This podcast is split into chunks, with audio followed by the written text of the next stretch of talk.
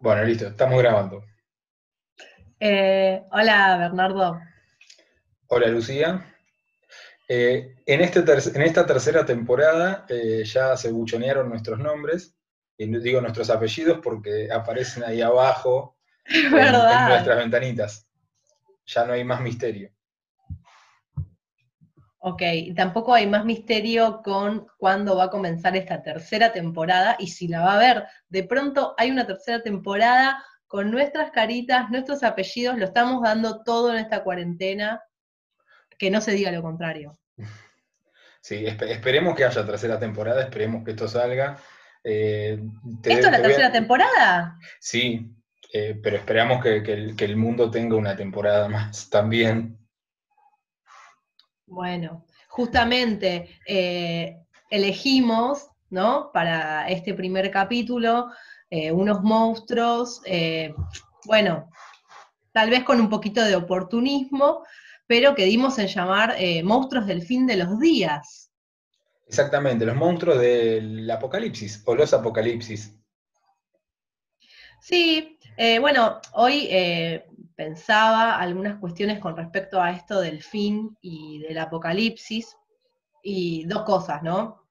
Primero, a ver, el fin de los días, tal como los conocemos y tal tal vez como está ocurriendo ahora, es un monstruo en sí mismo, em, por lo desconocido, em, porque la vida cotidiana tal como la conocíamos sufre unas mutaciones que de pronto nos muestran, ¿no? Eh, cuestiones que estaban veladas eh, en un punto y ahora lo pienso, ¿no? Como que el tiempo tiene otra naturaleza ahora, el tiempo, los vínculos, em, nuestras ocupaciones, el Moncast, eh, revela como un costado que nos parece monstruoso por lo desconocido. Yo no sé si, si es monstruoso en términos negativos. Es la monstruosidad, claro, es la, la, cotidianidad como lo monstruo, ¿no? Lo monstruoso, eh, porque además es lo que se muestra. y se muestra de una forma medio obsesiva hoy por hoy. Porque hay una cotidianidad que está como exagerada o, eh, que, está expuesta casi como al máximo, ¿no? Porque las rutinas eh, o, no sé, la sucesión esta que, que te hace perder un poco la visión del afuera y del otro. Eh, hubiéramos sido súper, súper oportunistas si, eh, si hablábamos eh, de Soy leyenda, y se me acaba de ocurrir que es muy eso, muy lo que está pasando Soy leyenda. Sí, pero Soy leyenda no transmitía en vivo o hacía videos de YouTube. Yo pensaba esto de mostrar que justo también, o sea, elegimos mostrar este proceso de, hechura del Moncast, y hay algo, me parece, que por un lado el, afuera se suspende y estamos todos adentro, y si no están, traten de estarlo si pueden. Em, somos, somos pro cuarentena acá en este, en este podcast, ¿no? En la medida de lo posible, y si tienen la posibilidad, el privilegio de cuidarse y de cuidar a, los otros, Em, bueno, Neville. lado, la vida cotidiana sale como muy para afuera, porque uno está como de pronto posteando todo el tiempo en las redes sociales, todo el mundo está transmitiendo en vivo y ofreciendo cosas, y no, hay una cosa como de mostrarse para también tal vez no olvidarse de que uno e, e, es, con el otro y, es, y, ese afuera en el que está el otro está como resuspendido. Está resuspendido. Eh, pero claro, lo que yo pensaba de Soy Leyenda es que en Soy Leyenda está anulado ese afuera con los otros. Y eh, también eh, los otros le venían a aplaudir y a Cacelorea le da una hora a, Neville, el protagonista de Soy Leyenda. Sí, que, por la hora a la que grabamos esto es probable que no, que no ah. el cacerolazo. Bueno, con respecto a lo del tema del apocalipsis, me agarras en un día medio positivo, y entonces no puedo dejar de pensar que el apocalipsis es el fin de los días, es el fin de la humanidad, ¿sí? es el juicio final, pero no deja también de tener el valor de ser el inicio de una nueva era. Una nueva era que en el apocalipsis bíblico está ligado a, eh, bueno, una cuestión religiosa, no sé bien de qué va. ¿Baja Dios? ¿Baja Jesús? ah, eh, la resurrección de la carne. Claro, o sea, es, sí, es eso. Es básicamente eso. Los zombies este, toman la, Biblia.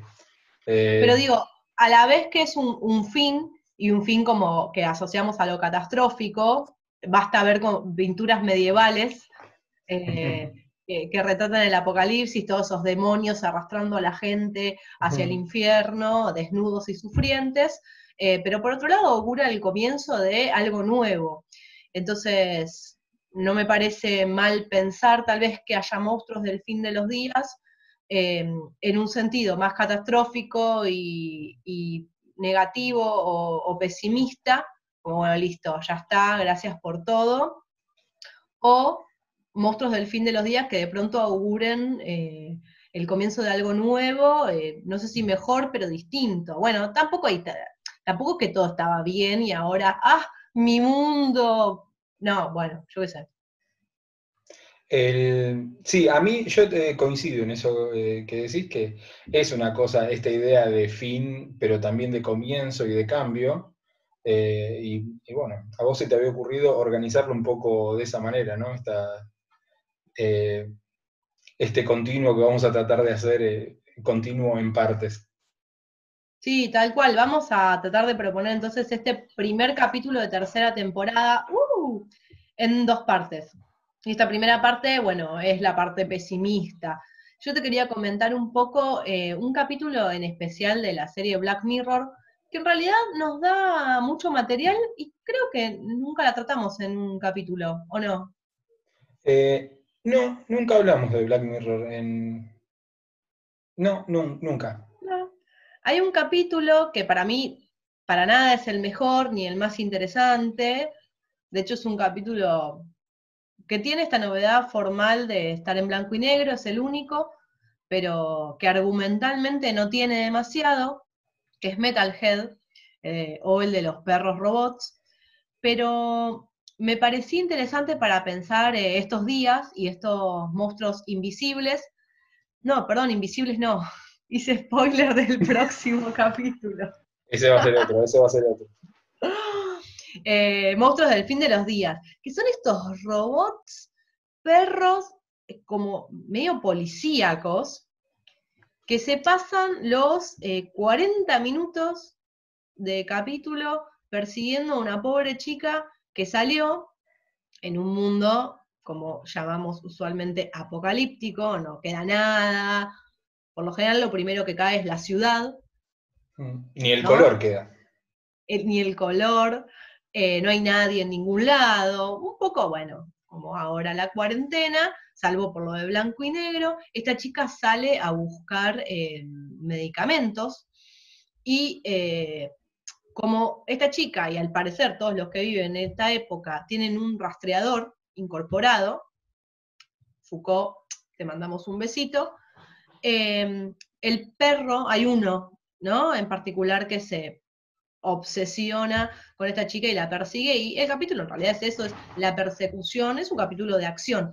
Pero me interesaba pensar, eh, bueno, los aparatos de control y represión del Estado, muy eh, en el marco, en el código de la ciencia ficción, a través de un, robot, pero de un perro robot.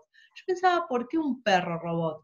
El perro, que es ese animal eh, que es el amigo del hombre, que es un animal que incluso cuida, es un animal que se usa para, no sé, eh, para terapias, está el perro lazarillo, y de pronto es este perro que sale como a cazar, y no tiene como al menos a simple vista la posibilidad de ser un ser con el que intercambiar, por dos cosas. Primero porque es un, robot y después porque es un perro robot. Entonces, me hacía pensar también en los casos de irracionalidad de las fuerzas del Estado que estamos viendo en estos días, que de pronto disparan a la gente que va a comprar un kilo de papas, y me llamaba un poco la atención el paralelismo. Bueno, claramente no, llegamos eh, un poco a eso, pero hay algo de, ese fin en el que no hay humanos, eh, en el que no hay movimiento en el afuera y que solamente están eh, las fuerzas robóticas en este caso de, seguridad, entre comillas, de un Estado o algo así, porque en realidad el capítulo, insertándose bien también en lo que es la ficción apocalíptica, hace dos cosas. Por un lado, no explica qué es lo que pasó, o sea, no tenemos ni idea por qué el mundo está así. Eh, y por otro lado, hay una ausencia de lo que nosotros hoy conocemos como un Estado o un gobierno. ¿Quién maneja esos perros? No tenemos ni idea. Sí está la sensación de que esos perros están completamente descontrolados, ¿no? Sí, sí. Eh, no sabemos si esos perros están manejados, no están manejados, eh, si funcionan como una maquinaria obsoleta que ya no tiene ningún sentido, pero que sigue funcionando, ¿no? Eh, ¿no? ¿Dónde Pero tal vez, ahora lo pienso, tal vez sirvieron en su momento y quedaron, ¿no? Como funcionando solos. Había, no me acuerdo de quién era, una novela o algo así, de que había una serie de bombas que se activaban todos los días eh, a la misma hora y se mandaban, y, aunque ya no quedaban seres humanos en el, en el planeta, pero las bombas seguían cayendo y seguían activándose todos los días con una rutina que, quizás ya no, o sea, que no tenía sentido. Y estos perros por ahí quizás sean eso también, ¿no? Ese sinsentido de un sistema que, eh, cuya maquinaria sigue funcionando eh, obsoletamente. Sí, porque además, y ahora lo pienso, si hay algo bastante monstruoso también que está sucediendo estos días, es el fingimiento de la normalidad, ¿no? Como que hay que mantener la idea de que eh, lo que está sucediendo, no sé, es lo mismo que si no sucediera, ¿no? Como esta, este mandato de seguir con nuestras vidas, cuando en realidad no. Y es un poco como esa bomba que sigue explotando y no hay nadie ahí para, para, mm. para escucharlo, para ser herido por ello. ¿Vos en qué habías pensado? Eh, de este, del capítulo del que estás hablando o de en general? O de, la vida, ¿no? De mi vida. No, del capítulo, sí, a mí lo que me parece interesante también es esta cuestión de, eh, bueno, ¿para qué sale eh, esta, esta, mujer a buscar? Este, ¿Qué? ¿no? Y que tiene que ver eh, claramente con los vínculos, con los pocos vínculos que quedan, con, la importancia, con, sí, con el cuidado del otro, con la importancia de esos vínculos, porque no sale a buscar una suerte de suministro que no sabemos bien qué es, al final se sabe qué es, no lo voy a spoilear, pero digo, eh, y esta necesidad ella de comunicarse con los otros y avisarles si va a llegar o no va a llegar, si va a estar o no va a estar, y esta idea que nunca se puede terminar de comunicar, ¿no? De esos vínculos que son ahí un remiedo de vínculos. Sí, sí, no es que la chica se fue a comprar un montón de papel higiénico sin dejar a sus pares con él. Hmm. Sí, sí, sí. Eh, eh, Igual el, papel higiénico garpa hoy. A mí lo que más me llamaba la atención era eso, de haber elegido la figura del perro. Está, hay un par de perros como polémicos, como no sé, el perro de las drogas, o sea, hay perros policías y bla, pero este es un, un cazador de, humanes, eh, eso, ¿no? Como completamente irracional, eh, compulsivo, digo, no para, no para, hasta que mm. no la, no la elimine porque está en el exterior en este mundo, al parecer es como imposible. Hmm. Claro, quizás este, originalmente era cuidar a los otros, quizás eh, solamente los hacían hacer salto rana y esas cosas los perros cuando agarraban a los humanos afuera. Claro. Eh, por Dios. Em, yo lo que había pensado para este capítulo eh, está como un poco lejos de eso. Eh, y es un cuento que a mí me gustó un montón cuando este, lo leí la primera vez y ahora cuando lo releí para esto también, eh, de Adolfo Bioy Casares, un, tipo que no, no necesita demasiada presentación, que se llama El Gran Serafín y que toma esto que vos preguntabas, viste, de cómo, cómo es el apocalipsis este, en, el, en, la cultura católica, ¿no? Eh, que el apocalipsis es, un, es, un, este, es un libro de San Juan, eh, en el que habla del Armagedón, que es el fin de, los tiempos y de los días, y que tiene la presencia de lo monstruoso, ¿no? Porque, por ejemplo, dice que va a haber cuatro ángeles eh, que se van a poner en los cuatro ángulos de la tierra, y van a detener todo el viento y todo, y no va, nada va a estar soplando ni sobre el mar, ni sobre los árboles, ni sobre nada, y van a tocar trompetas, y ahí se pudre todo. Y este, en un momento se va a alzar una bestia, y la bestia es eh, así. Y vi que subía del mar una bestia que tenía diez cuernos y siete cabezas. En sus cuernos había diez diademas, y en sus cabezas había nombres blasfemos. La bestia que vi era semejante a un leopardo, sus pies eran como los de un oso y su boca como la boca de un león. Zapado. Y, eh, bien mitológico. bien, bien mitológico. Eh, y, este, y bien esto que tiene que ver con, lo que vos decías del apocalipsis, de, eh, del fin de los días, donde es como que los diques que separan el mundo se rompen y las cosas se mezclan. Entonces, en las imágenes que, en las imágenes que tenemos del Apocalipsis, siempre, o sea, en general son un bardo. Y obligan, son una cosa barroca, que obliga al que mira o al que está leyendo de, ver este, claramente qué son esas formas, porque están todas mezcladas, ¿no? Lo divino, lo, mundano, lo, este, lo animal, lo humano, todo está mezclado. Es como se rompe todo. En la, mayoría de las representaciones pictóricas, al menos hasta el siglo XIX eh, o XVIII, el apocalipsis o este, este, este, despertar del infierno, ¿no? Porque también tiene que ver con eso, con que los demonios salen así, tipo, eh, somos libres, em, está representado también con el ascenso a los mm. cielos de, bueno, se ve que quienes no habían pecado. De algunos, sí unos pocos. Hay, un capítulo de Los Simpsons en el que es el apocalipsis y Lisa sube y Homero la agarra de, la pierna y dice, no, no, vos te quedás acá con nosotros. Ah, ¿sabés que ese capítulo, esa imagen la asociaba con una invasión extraterrestre? No, no, no, es este, creo que, creo que es la llegada del apocalipsis. Que, que, sube a los hilos y Homero le dice, no, no, no, no, vos no te vas. Es un eh, poco parecida por ahí una invasión extraterrestre, pero bueno. Claro. Bueno, y en este, este cuento lo que tiene es que eh, mezcla esta, esta tradición con eh, algo súper mundano, porque es un profesor de historia que tiene algunos problemas de salud, evidentemente, y el médico le recomienda que vaya a un lugar eh, sin mucha gente a descansar. Y a él le recomiendan un balneario que se llama San Jorge del Mar, y, y él va ahí, ¿no?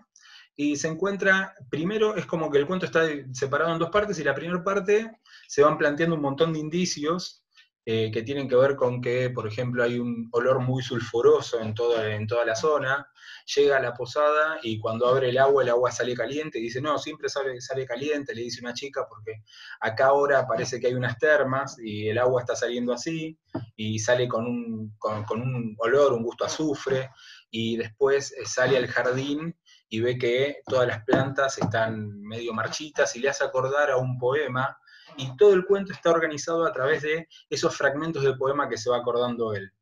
Y ese poema es eh, un poema medieval del cancionero de Baena, eh, donde son distintas cuestiones que tienen que ver con la llegada del gran serafín, y que es, este, en este caso, sería Lucifer. Que es el, el, ángel serafín caído, ¿no? El, ángel más grande que, cae a la tierra. Y, monstruo, monstruo de monstruos, ¿no? Monstruo de monstruos, que no va a aparecer en el cuento, pero sí va a estar esa sensación todo el tiempo. Él usa, o sea, el, el protagonista usa la palabra monstruoso o monstruo varias veces para hablar cuando va a ver el mar y lo contempla como muy quieto, muy calmo, muy tranquilo, como decíamos que iban a ser estos ángeles que aparecieran con el mar, él, eh, él siente que hay como un monstruo agazapado a punto de, a punto de saltarle encima. Después, y no es eh, Cthulhu. no, eh, no, no. Pero podría serlo. La, después, la, dueña de esta hostería, cuando ve que, aparecen estas cosas, que, que, aparece un geyser también, y entonces trata de, monetizar esto, ¿no? Y, este, dice que sí, que piensa poner un complejo termal, que necesita inversores, y que este, y organiza como una salida a todos los que están en el hotel para ver eh, los nuevos geysers. Y ahí este, este profesor de historia se encuentra con un cura, que ya está bastante hinchado de toda la comunidad esta, y al lado de un árbol encuentran dos alas negras, nada más. y piensan qué, o sea, qué pasó con el resto del pájaro. Y dice, son dos alas muy grandes para, este, para, ser un pájaro. Y dice, bueno, podría ser un cóndor. Y el otro le dice, estamos a, a, 50 kilómetros de Necochea, va a haber un cóndor acá. Y este, están todos esos indicios de la monstruosidad que no aparece, pero que está, ¿no? Esta idea de, las alas, porque en el poema este, al, que hace referencia fragmentaria, habla de que todo esto eh, va, a dejar las alas y las plumas del gran serafín enterradas, ¿no? Eh, y, y, toda esta cuestión de las flores muertas, del geyser, todo eso, es en la primera mitad, hasta que él va a la playa, se duerme, y se despierta, y cuando despierta ve la playa llena de peces y, este, y cetáceos muertos está llena, toda la playa llena de peces y cetáceos muertos. Y, no es por la contaminación. No, eh, o quizás sí. Eh, pero el, y, cuando llega a la hostería se entera de que esto es una cosa global, que el mar se está pudriendo. La idea es que el mar se pudre y, este, y que claramente sobrevuela ahí la idea del, del fin del mundo. Entonces ya no hay indicios, sino que es una realidad. El mundo se está cayendo a pedazos, este, cada vez pasan más cosas terribles y eh, ellos siguen ahí veraneando. Y nadie, eh, o sea, todos hablan del fin del mundo, o sea, termina siendo una charla de café, el fin del mundo, y todos se lo toman bastante a la ligera. Y claro, uno de los, este, uno de los personajes dice que, bueno, por un lado, para, para gente como ellos es, es un honor presenciar este momento, pero que nadie se lo, y el, pero el cura le dice en general, no, nadie se lo toma muy en serio, todos vamos a seguir con nuestras rutinas, todos vamos a mantener nuestras rutinas, no nos, no nos vamos, nadie se, nadie se termina de creer el fin del mundo, todos necesitan pensar o creer en el futuro y conservar esa cuestión de futuro y no solamente de futuro, sino de su futuro, porque hay una cuestión, hay una, hay una mirada y una crítica a, una sociedad pequeño burguesa, clase media acomodada, eh, por ejemplo, ya instalado completamente este, esta idea de, fin del mundo, eh, la dueña de la hostería eh, empieza a hablar y preguntar por tasas de interés para préstamos para armar, la, este, para armar el complejo termal. Eh, o sea, ella sigue proyectando su propio futuro y necesita eh, aferrarse a eso. El, este, el protagonista, no, el protagonista eh, dice, yo soy un cobarde y por eso me refugio en el humor. Y, y, mira a todos con, con, un poco de sorna, un poco y, en el final él dice que ya no importa nada, la hija de esta, de la hija de esta mujer de la hostería va a ser estafada, violentada y robada en un momento, y él lo sabe, y él dice, no importa, por ahí se lo merece porque es medio insoportable, y la verdad que yo no tengo que andar rendiendo cuentas a nada, ya no importa la moral si ya no hay, eh, no hay futuro posible. Esa es la actitud del, del protagonista, que dice además que eh, a mí me, pareció interesante eso, esta idea de anulación de toda, eh, de toda problemática moral si ya no va a haber nada. ¿Por qué? Porque es la anulación de toda voluntad.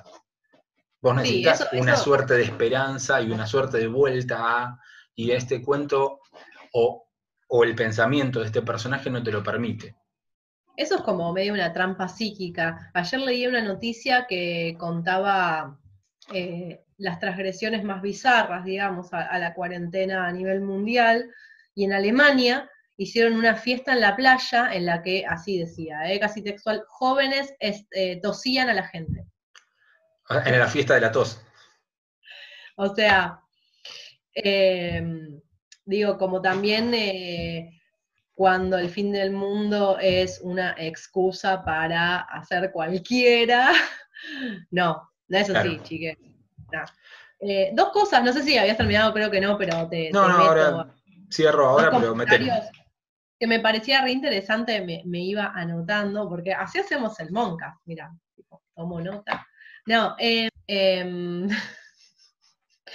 una es que el fin de los días, eh, por lo general en, la literatura, en el cine, está asociado al fin de la naturaleza. Esto que vos decías del cuento de Bioy, los peces muertos, o bueno, en el caso del capítulo de Black Mirror, el, perro robótico reemplazando al perro orgánico, no se ve prácticamente, bueno, eh, vida en, todo el paisaje.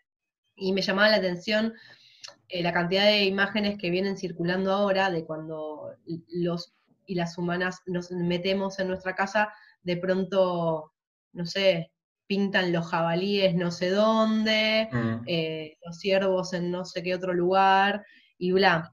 Y por otro lado, me parecía re interesante esto em, de, qué pasa con los personajes cuando tienen la certeza de que no hay futuro. Y un poco pensaba en lo que hablábamos al principio, salvo en serio que nos parta el meteorito, o sea, en todo caso no habrá futuro tal como lo habíamos concebido en un principio. No, no el futuro en nuestros términos, pero futuro, por lo general, hay. Mm. Eh, y cómo también estos monstruos del fin de los días tienen que ver con enfrentarse cara a cara con la cruda realidad, que es que en realidad nunca tenemos certeza sobre lo que va a pasar y que vivir es un riesgo monstruoso constante, ¿no? Sí, pero tenemos esa idea o esa sensación de futuro que vos decías. Uno de los personajes de este cuento dice, para mantener una conducta, para cometer delitos o siquiera para caer en tentaciones, hay que contar con un mínimo de futuro. Y habla de esta gente, dice, el universo lo niega, porque la situación en la que están es situación de fin del universo, pero esta gente no lo descarta. O sea, nadie termina de tomarse en serio o de crearse el, este, el fin del mundo. Todos necesitan este tipo que supuestamente es este, eh, o sea, está convencido y ya no quiere saber más nada con el, con el futuro, con el, con nada, porque se da cuenta de que ya no importa lo que haga, el mundo se va a terminar, entonces todo carece de sentido. Incluso él, en el final, se mantiene como eh, en los principios en los que él cree, porque va a rescatar a esta chica. Va a tratar de rescatar a esta chica y va a ser eh, estafada. No. Bueno, un poco también como que eh, ese parece ser como el desafío, ¿no? Conservar cosas del viejo mundo, mm. de los viejos días, para activar en, los días que, van a venir después del fin de los días. Sí, y, a mí otra cuestión que me pareció interesante y para cerrar, eh, o sea, lo que quería decir de este, de este cuento, tiene que ver con algo que le va pasando al personaje que además de estos fragmentos de, poema, se va acordando de muchas cosas, y este fin del mundo es como una lef personal para él, una lef personal para él. ¿Por qué? Porque todos los recuerdos vienen mezclados y tienen eh, quizás la, misma importancia. Nos recuerda eh, cuestiones muy subjetivas y muy pequeñas con eventos muy masivos, ¿no? Y todo eso es la contemplación de una sola cosa. Eh, y había un, filósofo, que ahora no me acuerdo quién era, eh, que decía, quizás estoy inventando, pero decía... Eh, el filósofo era vos. Que la selectividad de la memoria y el olvido es un mecanismo para que el cerebro pueda funcionar y que cuando, la, cuando el, el ser humano se encuentra en una situación de riesgo extremo para su vida, ese mecanismo cae y por eso se dice que los momentos antes de morir vos te acordás de toda tu vida, ves toda tu vida pasar por delante, porque en realidad es eso. Y a mí lo que me parecía interesante era como esto que tiene que ver con el universo en realidad es construcción de la propia psiquis. O sea, está contenido en el propio individuo todo ese universo que excede al individuo. Y eso me, parecía una cosa monstruo. Eh, bueno, eso es lo que se me había ocurrido en relación con este cuento. Bueno, y salieron como un montón de cosas para la segunda parte que ya tenemos pensada, y yo estoy anotando varias porque enganchan con lo que vamos a, charlar. Y bueno, cerramos para no hacerla larga y para que no se aburran y ojalá les guste este formato. Eh, a nosotros todavía no sabemos si nos gusta porque no vimos el video que estamos filmando. Sí, a mí me puso muy nervioso esto de que se vea mi cara en pantalla. Muy. Eh, sí, a mí creo que me pone más nerviosa lo del apellido por cuestiones legales. Pero bueno, eh, díganos, por lo general nos hablan de, manera privada, no tanto en lo público, pero al menos privadamente díganos si esto va, si entretiene o lo que fuera, si funciona, y si no, no lo hacemos nunca más. Jamás. O si estamos reaburrides. Eh. Bueno, será hasta la segunda parte de esto hasta la segunda parte del primer capítulo de la tercera temporada de Monstruos Invisibles. Eh, no. ¿Monstruos Invisibles? No, no. Monstruos del fin de los días. Monstruos del fin de los días, eso.